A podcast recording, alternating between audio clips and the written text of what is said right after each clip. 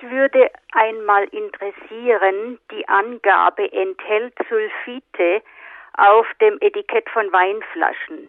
In welcher Konzentration und wann kann das von der Menge her gesehen auch äh, gesundheitsgefährdend werden? Tausend Antworten. Sulfite sind erstmal ein natürliches Konservierungsmittel. Das sind im Kern schwefelhaltige Salze. Sie kommen auch im Wein von Natur aus vor. Allerdings werden die meisten Weine zusätzlich geschwefelt. Das heißt, ihnen wird Sulfit hinzugegeben und das muss dann auch auf der Flasche angegeben sein. Weißwein enthält von Natur aus weniger Sulfid als Rotwein, deswegen dürfen die Weißweine stärker geschwefelt werden und genauso dürfen süße Weine stärker geschwefelt werden als trockene. Wenn man jetzt eine Flasche aufmacht und da steht was von Sulfiten drauf, dann liest sich das erstmal nicht schön. Es verdirbt ein bisschen die Illusion, man hätte da ein reines Naturprodukt vor sich.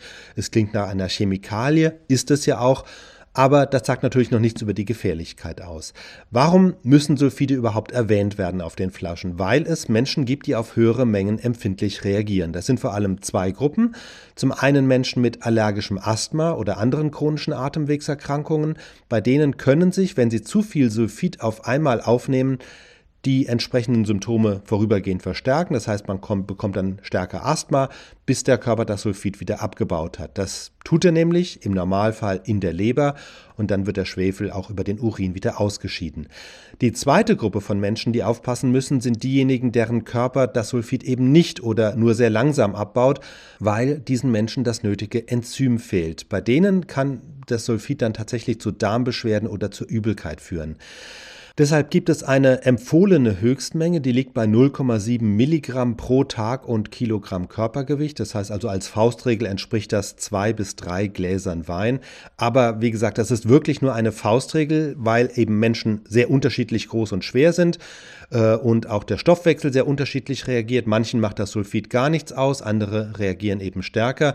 Was nicht bekannt sind, sind langfristige Schäden. Also das Bundesinstitut für Risikobewertung sagt zwar, das ist nicht ganz ausgeschlossen, aber es gibt absolut keine Hinweise, etwa dass Sulfite krebserregend wären oder im Verborgenen andere schlimme Dinge im Körper anrichten, die die Lebenszeit verkürzen. Das heißt, wenn man normalerweise sulfidhaltige Weine gut verträgt und auch nicht allergisch reagiert, dann ist alles gut. Wenn man reagiert oder ähm, bei Asthmatikern sich das bemerkbar macht, dann sollte man vorsichtig sein. Wenn man nach geringen Mengen Wein schon Kopfweh bekommt oder einem schlecht wird, kann es vielleicht am Sulfid liegen. Wenn man allerdings mehr Wein getrunken hat und dann Kopfweh bekommt, dann liegt wohl der Verdacht näher, dass es eher die Folge des Alkohols ist, sprich ein Kater. SWR Wissen. Tausend Antworten.